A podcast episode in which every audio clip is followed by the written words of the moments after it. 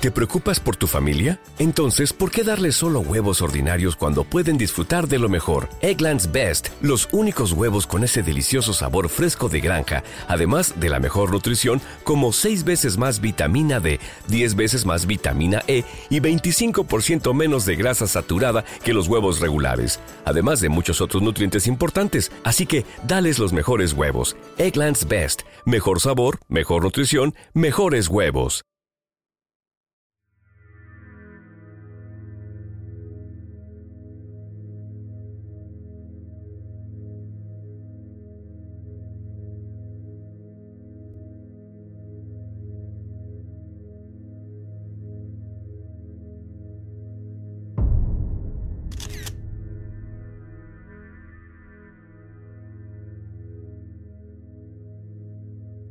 Fue escalofriante cuando de pronto un siniestro silencio se apoderó de la casa de la abuela, luego de que dos hermanitos jugaron a los alrededores. En un segundo, la voz del pequeño William Tyrell se desvaneció para siempre.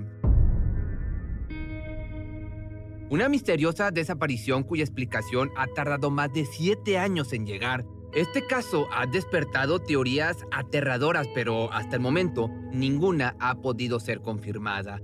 El 11 de septiembre del 2014, una familia decidió visitar a la abuela para pasar unos días. Viajaron en automóvil desde Sydney durante cuatro horas hasta llegar a su casa en Benaron Drive, Kendall, ubicada justo a un costado de la carretera que da hacia el bosque estatal de Kendall, a algunos 35 kilómetros al sur de Port Macquarie.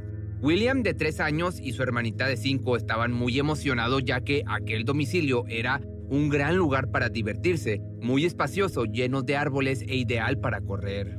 Al amanecer del 12 de septiembre iniciaron el día jugando en el patio trasero y delantero. Corrían de un lado para otro, gritaban y brincaban creando un ambiente estrepitoso y alegre. Mientras tanto, la madre y abuela sentadas en el porche disfrutaban de la mañana con una taza de té, mirando a los pequeños pasar un rato agradable. Alrededor de las 10 de la mañana, 10 y media, la madre entró a la morada únicamente para servirse un poco más de té y hacer algunas cosas en la cocina. Desde ahí escuchaba a sus hijos, quienes jugaban a imitar rugidos de tigre. Sin embargo, cinco minutos después, un extraño silencio se hizo presente en toda la casa.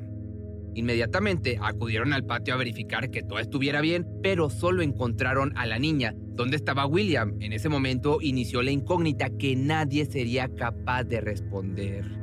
En punto de las 10.56 de la mañana, la policía recibió la denuncia de un niño desaparecido. Pasaron solo 10 minutos para que los elementos llegaran al lugar, así como también el padre del menor quien se encontraba fuera realizando algunos negocios. En primera instancia, se estableció un perímetro de búsqueda y con ayuda de perros de detección se intentó dar con el rastro del menor, pero fue imposible ya que no pudieron llegar más allá del patio trasero del domicilio. Con el paso de las horas, la angustia de no encontrarlo se hizo más y más grande, así como también la trágica noticia. Por lo tanto, comenzaron a llegar alrededor de 200 voluntarios para unirse a la causa Elementos policíacos y vecinos inspeccionaron la zona en todos los rincones, entre los árboles de alrededor al interior del bosque, así como también las propiedades de los residentes. Sin escatimar en sospechas, también se sumaron a la búsqueda buzos especializados quienes indagaron en canales y presas tratando de encontrar alguna pista o en el peor de los casos el cuerpo del menor. Pero sin indicios del pequeño William, el último recuerdo que se tenía de él era su voz haciendo ruidos de animales y el trajecito que llevaba puesto de su superhéroe favorito, de Spider-Man. Al concluir el día no se detectó una sola señal. Si alguien lo había secuestrado, esta persona había huido sin dejar una sola huella, por lo que la familia comenzó a hacer memoria sobre algunos acontecimientos extraños que pudieron dar pista de lo que había ocurrido. Así fue como recordaron un pequeño suceso muy singular. Durante esa mañana fueron vistos dos vehículos estacionados cerca al domicilio en el que se encontraba jugando el niño, algo que llamó la atención puesto que esa vía es una calle sin salida y ambos conductores de una camioneta blanca y un sedán gris de modelo antiguo permanecieron por un rato con las ventanas abajo, motivo por el que se pudo detectar que eran desconocidos. Dos extraños estacionados en una calle sin salida, sin ningún propósito aparente, despertaron las sospechas de las autoridades y levantaron una investigación, ya que es importante recalcar que en aquel vecindario, por ser de pocos habitantes, todos se conocen entre sí. No obstante, toda la información recabada de aquellos autos fue reservada para no entorpecer las investigaciones. Por otra parte, la búsqueda se extendió durante día y noche. Cientos de policías, bomberos y servicios estatales de emergencia arribaron con motocicletas y helicópteros, así como también intervino el Escuadrón de Delitos Sexuales de Strike Force, quienes para el 16 de septiembre del año 2014 establecieron la Strike Force Rosanne. Esta fuerza, conformada por detectives y analistas especialmente entrenados del Comando Estatal del Crimen, cuenta con una amplia experiencia en la desaparición inexplicable de niños pequeños. Trabajarían a tiempo completo para darle solución al caso cumpliendo con una de sus principales tareas, examinar cientos y cientos de datos enviados por la gente. Increíblemente, los días transcurrían rápidamente, pero ningún dato obtenido podía dar algún indicio del paradero de este pequeño. Lo único de lo que la policía estaba segura era sobre que ningún miembro de la familia resultaba sospechoso, de manera que esto dio paso a la teoría de un secuestro. Sobre todo luego del descubrimiento escalofriante que se reveló información abrumadora, no solo para familiares del desaparecido, sino para todos los residentes de ese lugar. En una noticia de Current Affair se informó que al menos 20 delincuentes sexuales registrados residían en los alrededores de Kendall, muy cerca del lugar de los hechos.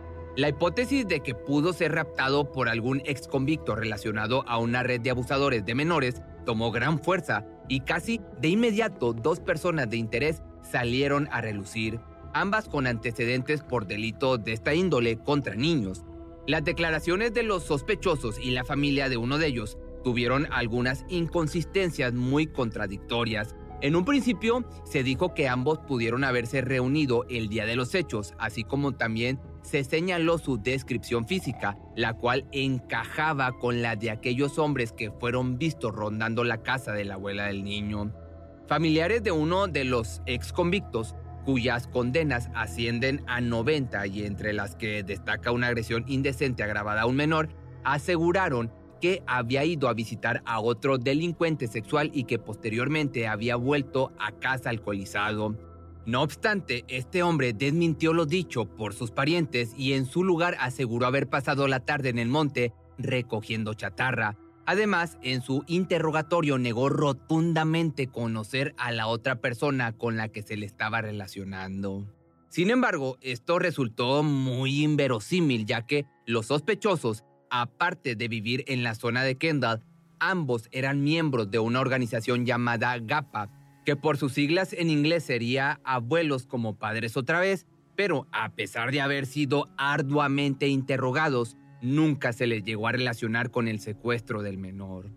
Tomando en cuenta la alarmante cantidad de agresores de esta índole viviendo a los alrededores, no resultó extraño que otro hombre con antecedentes captara la atención de las autoridades su nombre era Bill Speeding. Este tercer sujeto había tenido un contacto más directo con los familiares de la víctima. Sin conocer sus antecedentes, la abuela del pequeño lo había contratado para que le reparara una lavadora. Había sido acusado de múltiples delitos de abusos con niños, así como también tenía cargo de atentado al pudor, hechos ocurridos entre los años del 83 y el 85. Pero a pesar de dicha cercanía y facilidad de haber perpetrado el crimen durante el interrogatorio, el hombre dijo que había estado en ese domicilio los días 9 y 18 de septiembre, pero que de ninguna manera pisó esa propiedad el día de los hechos. Finalmente, ninguno de estos delincuentes pudo ser procesado como culpable y, luego de estas teorías y sospechas, habían regresado al inicio. ¿Qué le pasó al pequeño William? Era la pregunta. Para estas alturas el caso era ya de interés público. Toda Australia se mostraba interesada en el proceso de la investigación y cada día nacían nuevos cuestionamientos sobre la extraña manera en la que se estaba llevando. Resultaba muy particular el hecho de que los padres del menor nunca brindaron una entrevista mostrando el rostro, Nadie comprendía el porqué de tanto misterio hasta que una información inesperada lo reveló. William Tyrell vivía con sus padres adoptivos, quienes en realidad estaban en un programa de casas de acogida para niños que esperaban ser adoptados. Sin embargo, estos sí planeaban terminar el proceso de adopción con el pequeño. Su identidad no fue revelada por motivos legales y de seguridad, tanto de ellos como de la pequeña hermanita de 5 años. En cuanto a los padres biológicos de William, no lo habían abandonado ni mucho menos fallecido. En realidad eran dos personas incapaces de encargarse de su propio hijo, acusados de delitos menores como robo, peleas, abuso de sustancias ilícitas, entre muchas otras cosas. Debido a estos comportamientos, en un principio fueron notificados por las autoridades quienes les aseguraron quitarle la patria potestad de su pequeño y llevarlo a servicios familiares comunitarios. Ante esta amenaza, según la abuela biológica del menor, sus padres decidieron ocultarlo al interior de un domicilio ubicado al sur de Sydney. Así lo mantuvieron por aproximadamente tres meses hasta que se pudo localizar al niño. A pesar del comportamiento reprobable de los padres biológicos, nunca dieron un maltrato a su pequeño, no hubo abusos ni violaciones de ningún tipo ante su integridad. William les había sido arrebatado desde los ocho meses de edad y fue puesto con la familia sustituta antes mencionada. Por esta razón, también se convirtieron en sospechosos del secuestro, pero a pesar de las arduas investigaciones, tampoco se pudo detectar alguna prueba que los inculpara. El menor no estaba con ellos cuando los elementos policíacos acudieron a su domicilio con una orden de allanamiento.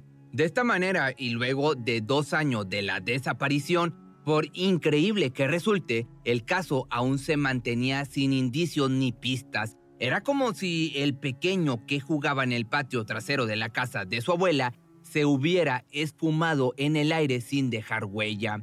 Exactamente en su segundo aniversario, el 12 de septiembre del año 2016, el gobierno de Nueva Gales del Sur hizo un insólito anuncio, la suma de una jugosa recompensa hasta aquel momento la más grande en la historia de Nueva Gales del Sur, superando una de 500 mil dólares en un caso del 99 de una adolescente asesinada llamada Michelle Bright. Ahora esta suma sería superada a un millón de dólares por información del paradero del menor. Dentro de las especificaciones del anuncio se encontraba que se pagaría una condicional al arresto y condena del delincuente, así como la indispensable recuperación de Tyrell. Este suceso insólito dio paso a un número récord de llamadas a la policía del estado de Nueva Gales del Sur, con 2.800 llamadas desde que se dio a conocer la noticia del niño desaparecido. Con el paso del tiempo, las entrevistas e interrogatorios a personas relacionadas con el caso han ascendido a más de mil personas, así como también el número de documentos creados por la policía llegan a un récord de 11.000. Una información descomunal de la que en realidad no se ha podido llegar a detener a un solo sospechoso.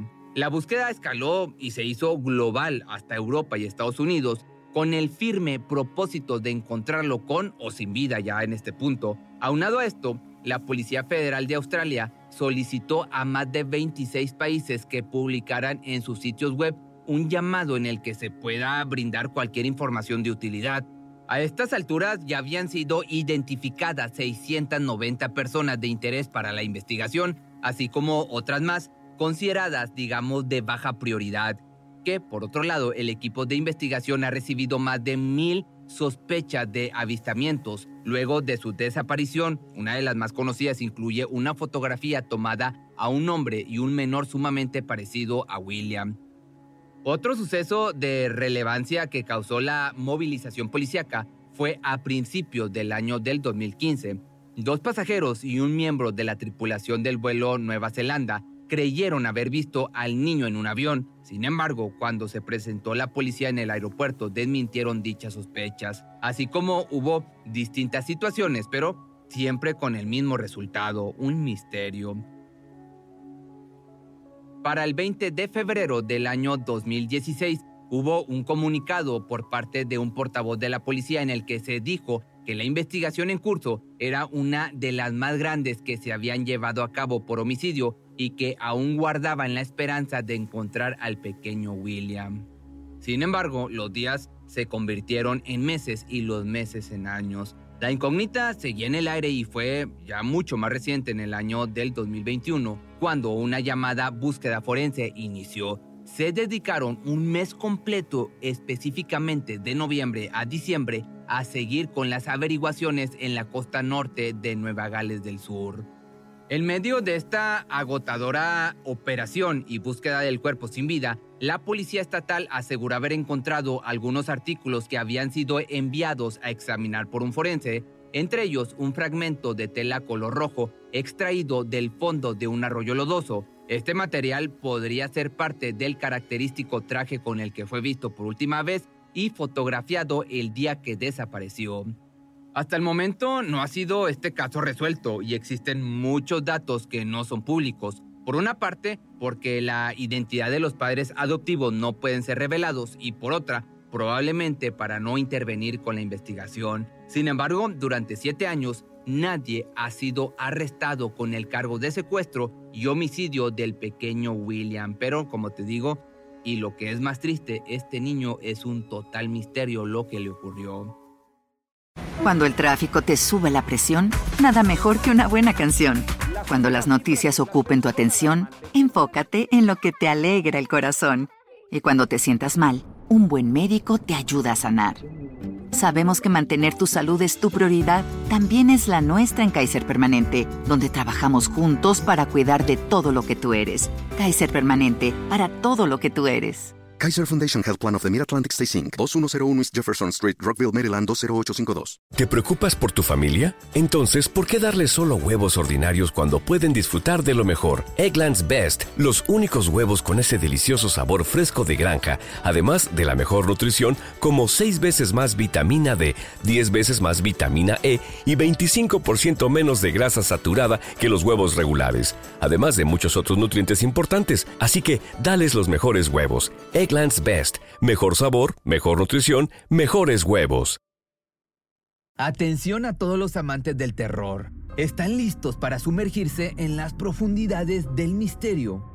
Pues les presento Archivos Perdidos, el podcast que explora las historias más escalofriantes de México. Archivos Perdidos no es solo otro podcast de horror, es una experiencia única que te lleva de la mano a través de historias como si estuvieras ahí mismo, viviendo los eventos junto con los protagonistas. La producción del podcast es impecable, con una narración cautivadora, efectos de sonido envolventes y una música que te sumerge en cada narración. Y si has vivido algo inexplicable, envía tu historia al correo archivosperdidos.genuinamedia.com y únete en este viaje a lo desconocido. Y no olvides también seguirlos en Spotify y Apple Podcast para no perderte ningún episodio. En resumen, si eres un amante de los misterios y las historias intrigantes, Archivos Perdidos es una adición, un complemento obligatorio a tu lista de reproducción.